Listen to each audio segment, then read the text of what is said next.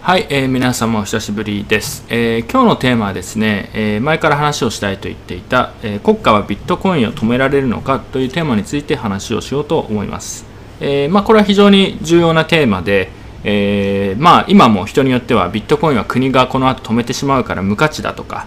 っていう、まあ、主張をする人もいて、まあ、実際にその主張は、え果たして妥当なのかっていうところをもう少し掘って考えてみようっていうのが、え狙いです。で、えー、このトピックについてはですね、まあ、ビットコイナーの中でもいろんな人が、えー、まあ、反論意見をしたりしているんですけどその中でも、えー、最近出た記事で、えアレックス・ゴールドスタインさんっていう人の記事が良かったので、えまあ、この記事の内容とかもかなり参考にしながら、えー、いろいろ説明していこうと思います、えまあ、この記事は動画の詳細にリンクも貼っておくので英語ですけど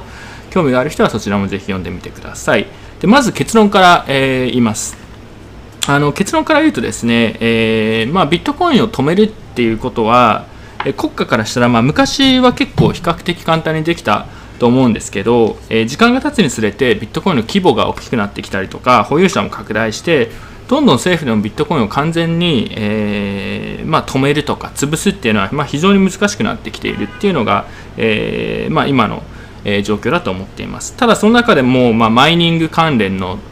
部分を攻撃するとか法律を決めるとかあとは情報操作をしたりとか、まあ、いろんな攻撃方法があると思うので、えー、代表的なものをちょっと見ていきながら、え、果たしてそういう攻撃がどこまで、え、効果的なのか、えっていうのを考えていこうと思います。はい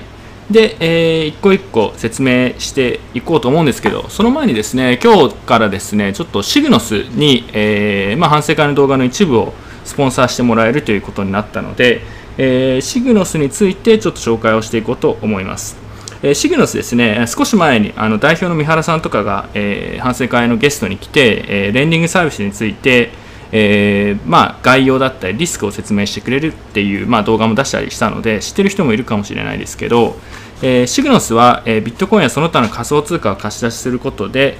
報酬として貸借料が得られる国内最大の、え、仮想通貨レンディングサービスです。えー、即日貸し出し可能でビットコインなら3%、えー、その他のアルトコインやステーブルコインだと最大年利で6%が得られるっていうことと、あとは5000万円以上の、まあえー、大口ですね、えー、を貸したいっていう方は、えー、特別レートも用意しているということのようです。はい。あと先日なんか日本円で直接銀行になんかこう毎月ですかね、えー、銀行に直接、えー、その報酬が振り込まれるっていうサービスを、えー、発表してそれがなんかすごく好評だったみたいですね。まあ、自分みたいにそのビットコイン推しの人からしたら別に銀行にそんな入れてもらわなくてもいいんですけどやっぱりこうチャリンチャリン入ってくる感じが好きな人が多いっていうことなんでしょうね。はいえー、同時にですね、えー、まあ、あの今回シグノスにスポンサーしてもらってますけど、えー、同時にスポンサーする前に結構明確に自分も言っていたのが、えこういうサービスって日本ではまだ新しいですしリスクも少なからずありますし、え利率が高ければいいという話でもないです。でここら辺については、まあ、あの過去にインタビューでも話をしたので、え、動画の詳細に貼っておくので興味がある人はぜひそちらを見てみてください、えー、興味がある人はね少額からやってみて、えー、試してみるのがいいんじゃないのかなと思っています。はい。まあ、あのリスクもあるんですけど、あのこの前来てくれた三原君やあとはベンとですね。個人的にもずっと、えー、親交があってですねまあ、応援してるっていうのと、まあ、レンディングサービスいろんなものがあって、まあ、中には結構やばそうなものもあるなと思ってるんですけどその中ではえー、信頼できる、えー、業者だと思っているので、えーまあ、今回、え、スポンサーということでちょっとやってみようという話になっています。はい、というわけで、えー、シグノスの宣伝でこれからやっていきます。はい、ではいよいよその本題の、えー、国家はビットコインを止められるのかいう止められるのかというテーマについてちょっと話していこうと思います。はい、まずですね、えー、どういう攻撃が考えられるかっていう前に、えー、あの以前はビットコイン止められる結構簡単に止められるんじゃないのかって話をしたんですけどこれ結構面白い話があってですね 昔、まあ、例えば2011年とかですかね以前っていうのは、えー、確かにビットコインはほとんど価格もついてない状態ですし、えー、取り扱うちゃんとした取引所みたいなのもないし、えー、関係している人たちの数も保有者も少ないハッシュレートも低い、まあ、そういう状態だったんですよね。でその状態だったら多分本当に例えばアメリカとか中国とかそういう政府が本気を出したら、まあ、ビットコインって多分本当プチってね簡単にこう 潰せちゃうっていうレベルの状況だったんですよ。でその中であの面白い有名なエピソードがあってそのサトシ、まあ、ビットコインのあのクリエイターのサトシ自身が、えー、ウィキリークっていう、まあ、いろんな情報をまあ、内部情報をま告発したりする、まあ、そういう有名なサイトがあって知ってる人も多いと思うんですけどそこが、えー、まあ、要はアメリカとかに、えー、不都合なことを告発、まあ、情報公開をし始めたので、えー、ペイパルの支払いかなんか寄付の支払いが止められちゃったんですよね。でそのタイミングで2010年に、えー、まあ、これビットコイン使えばあのウィキリークに寄付できるんじゃないかっていうことでちょっとビットコインコミュニティの中で話題になったらしいんですね。でその時にサトシ自身が、えー、彼自身が、まあ、まだ早いからちょっと待ってくれと。もし今これでウィキリークをビットコイン寄付で支援みたいなことがあると、えー、まあ、目をつけられて今だと簡単に潰されてしまうかもしれないということで、えー、サトシがそれを言ってるっていうのが結構有名なエピソードとしてあるんですよね。はい、なので、えー、まあ、ソフトウェアとしてもまだ改善が必要だし今注目されてしまうと、えー、まあ、破壊されてしまう可能性があるから、まあ、待ってくれとで結局ウィキリークもそれはそうですねって言って結局そのタイミングではビットコインを受け付けしないで、まあ、結局その1年か1年半後かくらいに、えー、もう少しビットコインの価格が上がってきたりして、えー、関係者とかも増えてきた時に、えー、寄付をビットコインで受け付けるようになったんですけど、まあ、2010年っていうのはそのレベルでサトシ自身が、まあ、ちょっと注目されたらやばいからやめてくれっていうくらいの、まあ、レベルだったわけですよ。はいでじゃあその後ですね結局ビットコインどうなったのかって話なんですけど、えー、まあ、ご存知の通り、まあ、その後もいろんなスキャンダルや事件、まあ、ありましたけどあとは価格のアップダウン、えー、まあ、現状っていうのは、えー、まかなり規模も大きくなってきていますし、え最近購入している層も個人投資家だけではなくて機関投資家だったり上場企業だったり、まあ、本当数年くらい前から考えると、まあ、まあ、ものすごい大きな変化がまあ起きてるなと。うん、考えられないようなあの変化とユーザー数の増加あとはイメージが少しずつ変わってきている、まあ、そういうような感じですよね。でじゃあ同時に今から政府があの、まあ、政府って言った時に、まあ、世界中にねいろんな政府がありますけど、まあ、具体的には例えばアメリカとか中国レベルの政府ですよねおそらく。が本気でビットコインを潰そうとしたら本当にビットコインは耐えられるのかって話をちょっと見ていきます、えー代表的な攻撃シナリオ、まあ、いくつかあると思うんですけど主に3つ考えてまして、え、1つ目がマイニングに関する、え、攻撃ですね。はい、で2つ目が保有の禁止だったりとか法律を通して、まあ、ビットコインの使用を制限したりとか取引ができないようにするっていう攻撃、え、3つ目が情報操作ですね。はいまあ、ビットコインに関して不利な情報だったりとかを流したりとかもしくはあのー、まあ、あの開発者とか関係者が、えー、少数な場合はそこにプレッシャーをかけたりっていうのもある種一つの攻撃手として考えられると思います。というわけで、えー、見ていきます。まずマイニングですね。まあ、これもよく言われることの一つなんですけど、えー、まあ、政府が例えばマイニングを禁止したら、まあ、ビットコインは終わりなんじゃないのかっていうような意見、まあ、よく聞きます。まあ、特にこの場合はマイニングの本場である中国ですよね。中国がマイニングを禁止したりとかもしくはマイニング業者を、えー、まあ、差し押さえたりしたら、まあ、ビットコインは終わるんじゃないかって話なんですけど、えー、考えられる攻撃はいくつかありますマイニングに関して。一つはいわゆる51%攻撃って言って政府が、えー、例えば、えビットコインのマイニングリーグ ASIC の大部分を、えー、保有して、まあ、例えばマイナーの巨大マイナーとか差し押さえて、まあ、彼らの要は器具を、まあ、奪うってことですよね。で、えー、ビットコインのハッシュレートの51%以上を保有して、えーまあ、ちなみに51%攻撃がね51%のハッシュパワーを持っても別にビット自分のビットコインを奪えるわけではないんですけど送金を止めたりすることができるわけですよね。なので、えー、全ての例えばトランサクションを停止させてビットコインの取引ができないようにしたりとか、まあ、ネットワークをまあ麻痺させるような攻撃ができますと、うんまあ、これはずっと言われている攻撃方法の一つですよね。ただ、えー、問題はですねえ51%のハッシュレートを奪ってそれを攻撃し続けるには政府自身がマイニングをし続けなくてはいけないのでそれには電気代や、えー、まあ、設備代、まあ、いろんなコストがかかってくるので、まあ、非常にこう安上がりではない攻撃だと思うんですよね。はい、なので実際政府がマイニングプールマイニングプールじゃないですねマイニングの ASIC の大部分を差し押さえて自分たちでじゃあマイニングをして、えーまあ、ビットコインに攻撃を仕掛けるっていうのも、まあ、そんなに簡単ではないです。特にその1回、一短期間でそれをやることはもしかしたら可能かもしれないですけど、それを持続的にやって、ずっとネットワークを使えないようにするっていうのはかなり難しい。というかコストがかかる。っていうのと、それをやってる間にその他の国が ASIC の開発とか製造を、ま、していけば、まああのまあ、例えば中国の国内では ASIC 全部差し押さえられちゃったとしてもアメリカのマイナーとかが、まあ、市場原理で ASIC とかを改善させて、まあ、普通に競争していくっていうような形になる可能性はありますよね、まあ、なのでえ理論上は可能だと思うんですけど多分あまり効率のいい攻撃ではないですしそんなこう一発安上がりで攻撃すれば、まあ、もちろんビットコインに短期的なそういう負の影響っていうのはあると思うんですけど長期的にネットワークを破壊するまではいかないんじゃないのかなっていうのが一つ。もう一つがですねこれちょっと似たようで違うんですけど、えー、マイニングプールに、えー、プレッシャーをかけたりとかそこに、えー、そこを差し押さえたりする、えまあ、マイニングプール、え要は、え個人でやってるマイナーとかが、え参加をして、まあ、一緒にマイニングをするような、え仕組みになってるんですけど、えそこのマイニングプール、まあ、中国のマイニングプールとかも多いので例えば中国の政府がマイニングプールの運営者に、えーまあ、例えばビットコインのトランサクションを全部止めろと。いうような圧力をかけて、えー、やると、えーまあ、さっきの ASIC を、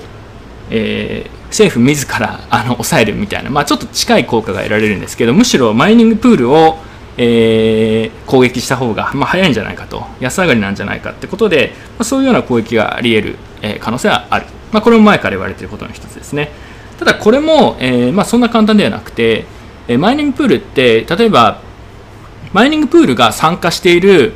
参加しているこう ASIC を持っている個人のマイナーを全員管理しているわけではないので例えば自分が使っていたマイニングプールが、え中国政府に取り押さえられて、えー、なんかビットコインに対して攻撃的なことをするっていうのであれば例えば自分が個人のマイナーであれば別のそういうことをしないマイニングプールに、えー、ハッシュパワーを移動させればいいだけなのでマイニングプールを抑えたとしても長期的にえー、ビットコインにとって不都合な、え攻撃だったりトランサクションを止めたりっていうのは、え、ずっとやることっていうのは難しいんじゃないのかなと思います。はいなので結局そうすると国外のプール、まあ、例えば中国の外のプールとかに、えー、ハッシュパーが動いたりするだけで実際にマイニング関連でビットコインを攻撃するっていうのは可能ではあるとは思うんですけどあまり効果的な攻撃ではないんじゃないのかなっていうのが自分の、えー、意見です。はいえー、まあ国外に移動するって言いましたけど例えば今中国政府がマイニングを禁止したり潰そうとしたらどうなるかって話で結局あの世界中の国が一斉にマイニングを禁止とかでもしない限り基本的に1つの国で制限をしたところで他の国に移っていくっていうことで、え、特に今ってここ数年でもともと中国にめちゃくちゃこう寄っていたところからアメリカとかカナダとかに、えー、まあ、マイニングが移り始めているってことで地理的にもだんだん分散化され始めてってるんですよねマイニングが。で、まあ、それはその政治的な動きをそういうリスクを避けるっていうのも一つありますし単純にこうカナダとかの寒冷地で非常にいいスポットがあるとかそういうことだと思うんですけどまあそうですね一昔前はあの ASIC の製造も本当ビットメインが一強で彼らがもうほとんどビットコインのマイニングを支配してるんじゃないのかって言われてもまあおかしくないような状況から少しずつそれが解消されていってるっていうのは面白いですね。まあ、ちなみにビットメインはね、ビットコインキャッシュだって言って、そっちに、全掛け、全掛けとまではないですけど、そっちにかなりね、えー、寄っていて、まあ、それがご存知の通り、うまくいかなくて、結局内部のこういろんな問題とかがあって、なんか内部爆発みたいな感じで、もうなんか最近ちょっとあまり見る影もなくなってきている。まあ、それでもまだもちろん強いと思うんですけど、以前ほどのやっぱり強さや怖さっていうのが全然ないですよね。はい。なのでこれがマイニング関係の攻撃ですね。で次が、えー、保有や取引の禁止を、まあ、法律的にする、まあ、そういう攻撃です。で、えー、ビットコインの保有を禁止したり取引所を禁止したり潰したりする国っていうのはすでに一部あってですね、まあ、一番有名なのは2017年に中国がいきなり、えー、中国国内の取引所を、まあ、営業停止させた。いきなり、うん、っていうことがあありましたしインドとかでも似たようなことがあったりとかもう完全にビットコインをもう禁止してるっていう国もあの多くはないですけど一部あります。えーまあ、これはだから、えー、そういう攻撃が今後あるんじゃないのかっていう批判は、まあ、あまあ分かる、うん、理解はできます。であとはですね、えー、保有を完全に禁止するっていうようなことでは過去に1933年ですね、え、ゴールドの保有をアメリカで、ま、禁止した事例っていうのがあって、まあ、保有禁止どころか、え、自分がゴールドを持っていたらそれを没収するっていうような、え、大統領令大統領令6102ですかねっていうのが1933年に起きたって事例もあって、まあ、似たようなことがビットコインで起きてもおかしくはないっていうような、えー、主張はできると思います。でこれ冷静に考えるとまあもう100年くらい前の話ですかね。すごい話で自分がねあの自分の資産としてゴールドを持っていたら政府がある日突然ゴールドの保有禁止ですと。もう没収しますって言われて、えー、応じないと牢屋にぶち込まれるみたいなね。えー、まあ、これは非常に怖い話ですけど、まあ、ありえないことはないですよね。でこのゴールドの件でいうとなんでこの攻撃が、えー、まあ、効果的有効だったのかっていうと大部分のゴールドってあの自分でゴールドバーを持ってるというよりは銀行に預けてあるいわゆるカストリアルな状況だったので政府からするとじゃあ金を保有禁止して没収しようって言ったら、まあ、銀行に行けば、まあ、大体すぐにこう効率よくバッて抑えることができたっ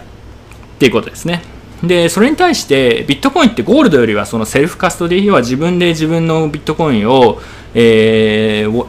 ノンカストディアルのウォレットで管理しようっていうのが簡単なので取引所から引き出せさ引き出しさえしてしまえば、えー、ゴールドとかと比較するとかなり簡単に、えー、自己保管できますし、え、移動もしやすい。うん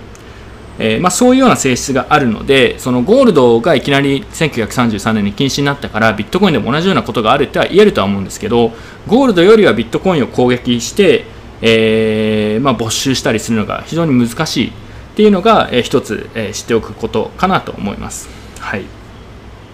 ででもまあそれでも例えば取引所に置いてたら、まあ多分そういう攻撃は多分すぐにかなり有効で取引所に置いてあるコインが、まあ、何かしらの理由ですよ。多分相当政府もやばい状態にならないとこんなことはしないと思うんですけど、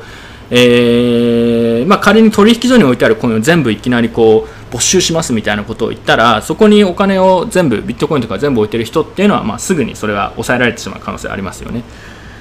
だからまあ取引所の外にできるだけ出せるようにしておいた方がいいということは、えー、言っていて、まあ、それはこういう内容も含むこういう側面も含んでるんですけど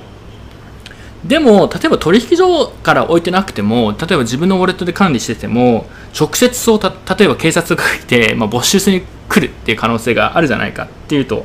思うんですけど、まあ、それはありえますよね。でありえるんですけどそれはその銀行とか取引所を差し押さえるというよりはものすごいコストもかかりますし批判も、えー、起こると思います。なのでそれは実際そういうことができる政府が果たしてどこまであるのか。例えば中国でビットコインの保有を禁止しますって言って多分中国の人ってもともと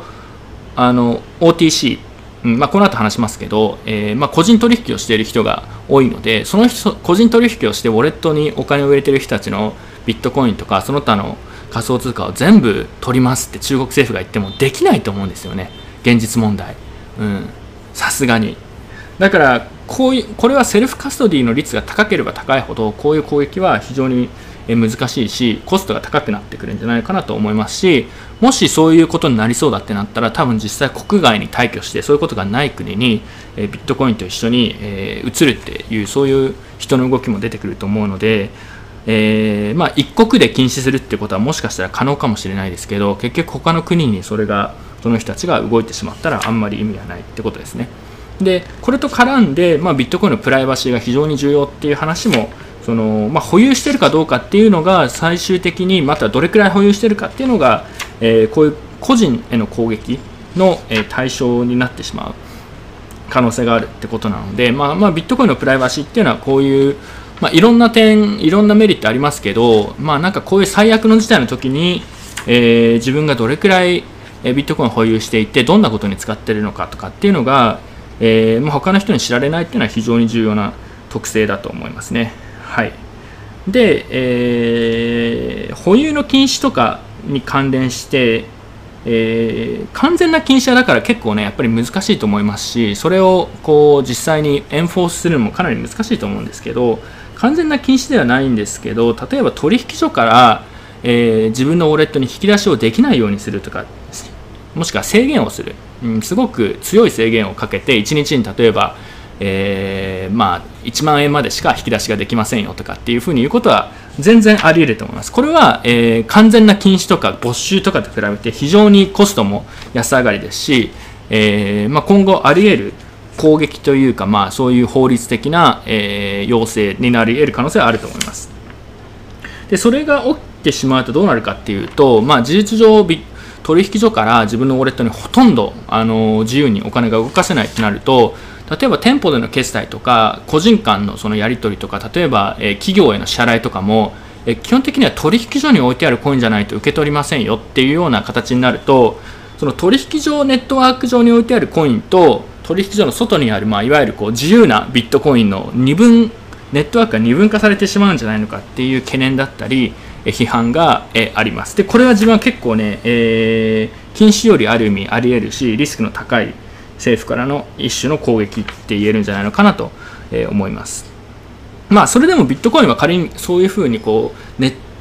取引所ネットワーク上のコインはクリーンビットコインとそれ以外の,、まあ、あの個人間で取引してたりするものでプライプライバシーが比較的高いコインに二分されてしまったとしても、えー、まあ、これでもビットコインは自分は死なないとは思うんですけどそれでもやっぱり大部分の、えー、ユーザーのユースケースが損なわれたりとかまビットコインの価格もこういうことが起きてしまうとかなり大きなダメージを受けるんじゃないのかなと思います。はいまあ、なのでこれは、ま潰せない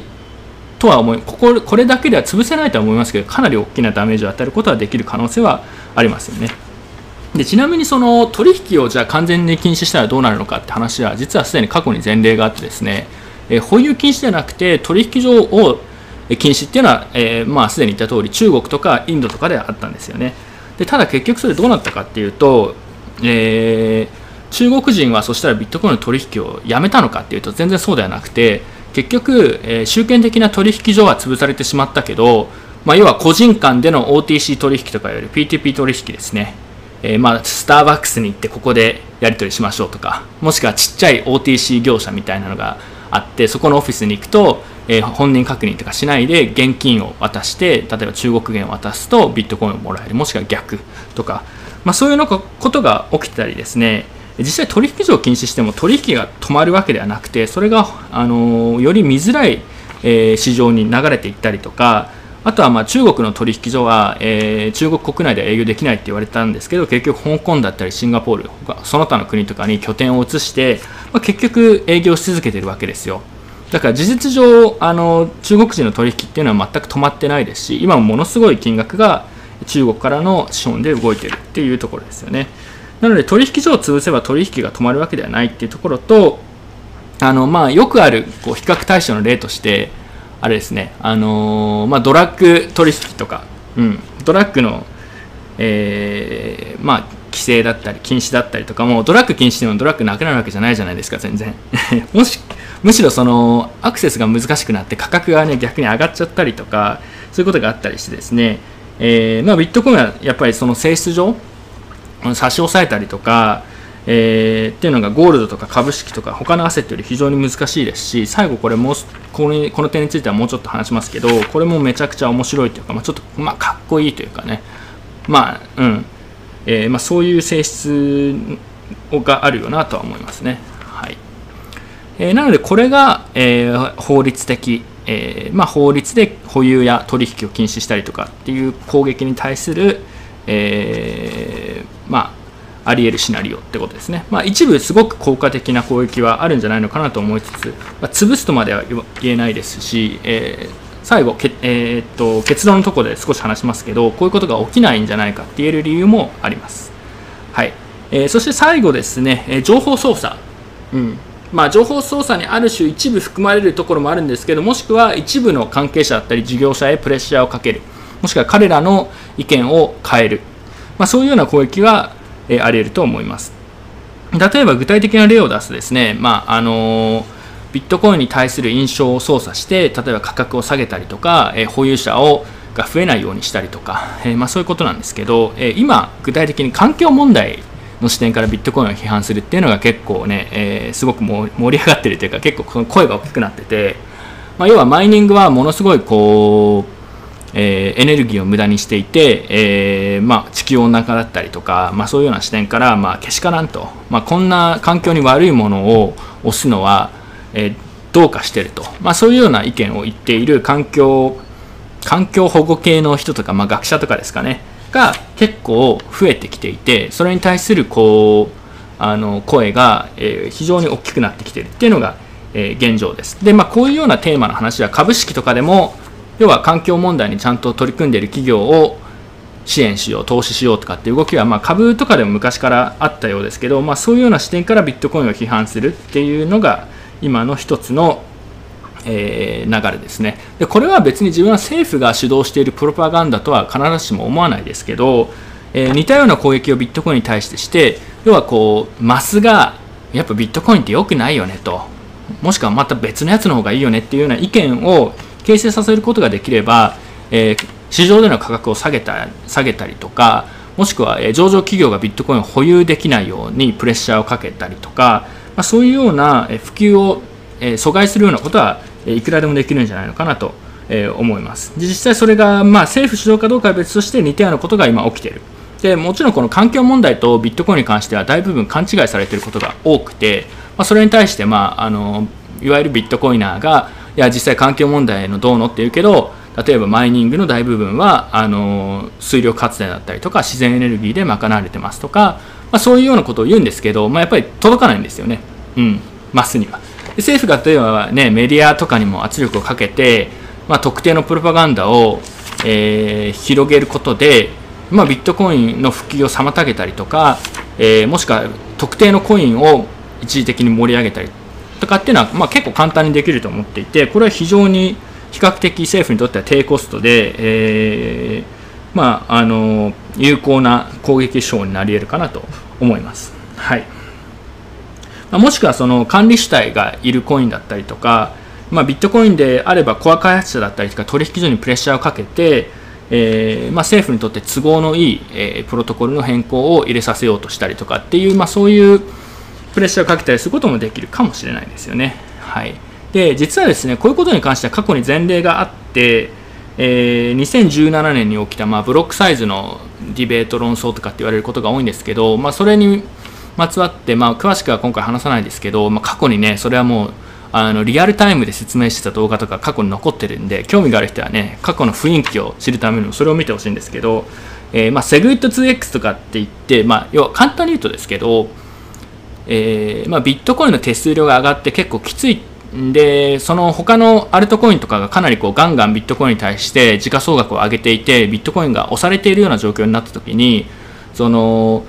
マイナーハッシュパワーの、え、過半数を持っているマイナーたちが結託してあとは、え、コインベースとかも含む、まあ、取引所ですね。取引所とか事業者が、えま、一緒になって、ま、ビットコインの手数料を下げるために、ま、このブロックサイズを引き上げるっていう変更をしようっていう、まあ、そういうのを、えー、迫ったというか、まあ、そういうプレッシャーをかけたわけですよね。うん、我々の、まあ、提案を聞くべきだと。でそれに対して、えー、ビットコインの、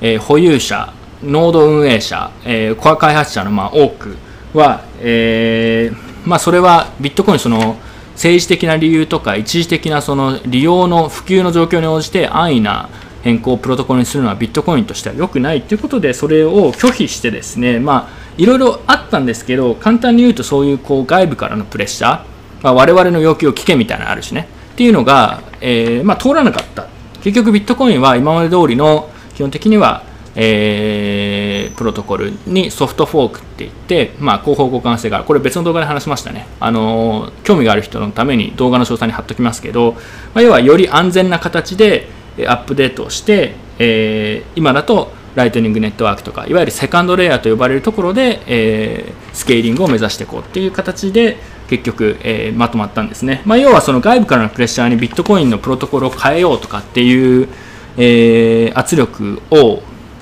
なんか受け付けなかった、うん、っていうのがあったんですよ。でこういう過去の経緯とかもあるので、えー、自分は個人的には将来的にビットコインにこういう情報操作があって例えばですけど今だと環境問題の懸念がひどいと、うん、このままだとビットコインはあのー、まあ、エコではないから受け入れられないし仕様を変更するべきだ。プルーフ・オブ・ワークからプルーフ・オブ・ステークにビットコインのマイニングアルゴリズムを変更しようっていうような、え提案と外部からのプレッシャーがあったとするじゃないですか。これ全然あり得ると思うんですけどそれに対して自分はそういうこうなんか一時的なポリ ポリコレというかそういう観点からビットコインというプロトコルに変更を加えるっていうのは、えー、ビットコインとしてはこれあってはならないことだと自分は思いますし、えー、そういう政治的なプレッシャーや、まあ、外部からの影響から中立性を保てるってことが非常に重要なので自分はビットコインに関してはこういう外部からの攻撃への体制っていうのを過去に示したっていうのは一つ重要な、えー、まあ、政府からとかもしくは、まあ、大規模な企業だったりとかからの圧力に負けないという点で、えー、まあ、過去にそういう事例があったので、えー、まあ、情報操作による攻撃っていうのは結構有あの有効だとは思うんですけど今も。これでビットコインがなんかわけのわからない形に変更されたりとか潰されたりとかっていうのは、えー、まあ、可能性は低いんじゃないのかなと、えー、言えます。はい。というわけでね、えー、結構ね、まあ想定通りなんですけど、ちょっと長くなっちゃったんですけど、かなり面白い話も多かったんじゃないのかなと思います。あのこの話は前からずっとしたくて、自分がビットコインについて初期の時に勉強していて、これ面白いな、すごいなと思った時に、まあ、確かにその政府とかから潰されるんじゃないかっていうような意見はずっと昔からあってですねそれに対してずっとまあビットコインのね支持者とか開発者がま議論してきてるわけですよ。で少しずつ少しずつそういう攻撃に対する体制が強まっていって、まあ、今に至るっていうのがあるのとあのー、最後にもう一つ重要なのがもちろん政府からの攻撃に対してビットコインが技術的にとか、えー、経済合理性的に、えー、まあその攻撃を耐えられるのかっていう視点もあるんですけど同時にですね例えばビットコインを禁止したらどうなるのかって話にも関わるんですけど、えー、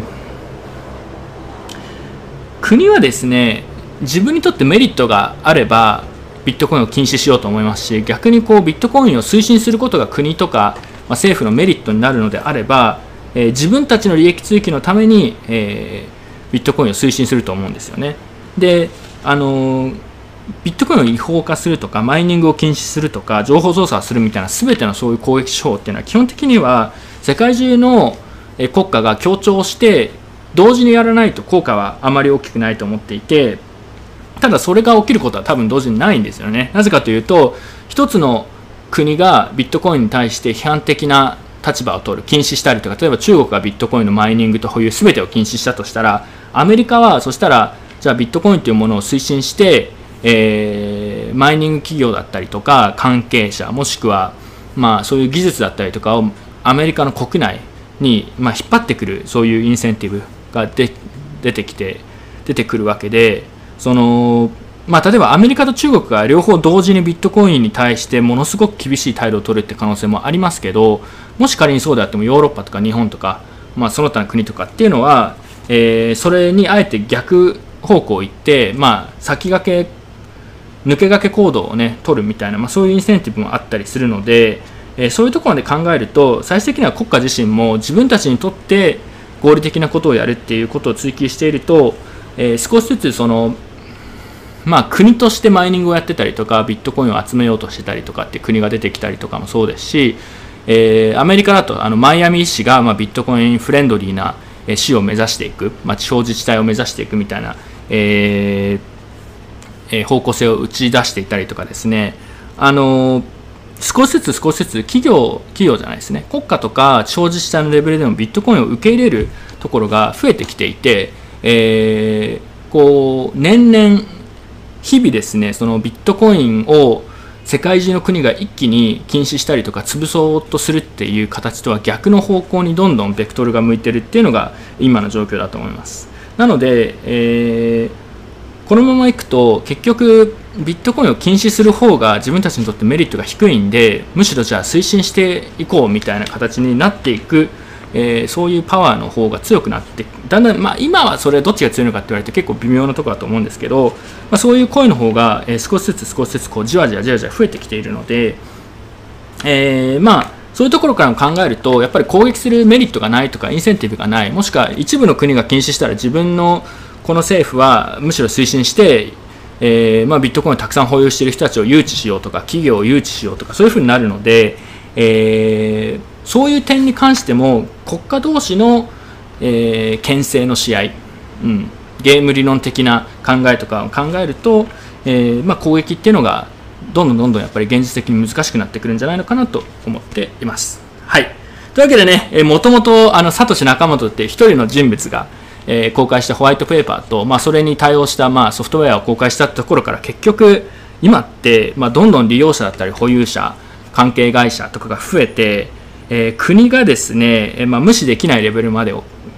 来ているのと、あとは国が自分の利益のために採用せざるを得ないところまで、えー追い込まれつつあるっていうのは非常にね 自分はねすごい話だなと思っていてまあ本当にね歴史の少年みたいな感じだと思うんですけど、えー、まあ国家がね、えー、ビットコインをどう今後扱っていくのかっていうのはまだまあ分からないところがありますし、えー、どんでん返しというかアメリカがすごくいきなり厳しい方向性でいく可能性もあるんですけどまあちょっとこれも言い忘れてましたけど、えー、アメリカの SEC のトップかな？とかが過去に MIT でビットコインに関するレクチャーをやってた人、まあ、基本的に多分プロビットコインの人が SEC の長官になったりとかそういうとこも含めて考えると、まあ、アメリカがいきなりビットコインを全部すごく厳しく禁止していくとか、えー、取り締まっていくみたいなことは自分はありありえないというか考えづらくなってきている、うん、むしろ逆の方向にどんどんその材料は揃っていってるなとは思ってるんですけど、えー、まあ何かそういう攻撃があったとしても、まあ、ビットコインは最終的にはあのー、潰されたりするってことが非常に難しい状態までもかなり来てるんじゃないのかなっていうのが、まあ、自分の考えです。はいまあね、えー、まあ、実際でもね、国家 VS ビットコインみたいなフェーズがね、いきなり来る可能性もあるので、まあ、中国政府とか CBDC ですよね、え中国、デジタル中国元みたいなのが出てくると、多分今よりかなり厳しい態度でビットコインを取り締まる可能性とか、それは全然あり得ると思うので、まあ、それは依然として注目ですけど、えーまあ、ビットコインは設計的にもあの普及の状況的にもそういう攻撃の体制があるよという話でした。はいというわけで、えー、今回ここまでです。えー、今回からね、え、一部、えー、一部の動画はシグノス、レンディングサービスのシグノスさんに、えー、やってもらっているので、えー、興味がある人はそちらも、えーまえー、シグノスへのリンクを、えー、動画の詳細に貼っておくので見てください。あとは過去にあの代表の三原さんとか、あとは CTO のベント、話をした動画があるので、えー、ちょっとビットコインを貸し出ししてみたいなっていうのに興味がある人は、まずはそちらの動画を見ながら少しちょっと勉強してもらうのがいいんじゃないのかなと思います。はい。というわけでね、えー、個人的にはすごく楽しくいろいろ話せたんですけど、え、何か一部参考になればいいかなと思います。では、今回ここまでです。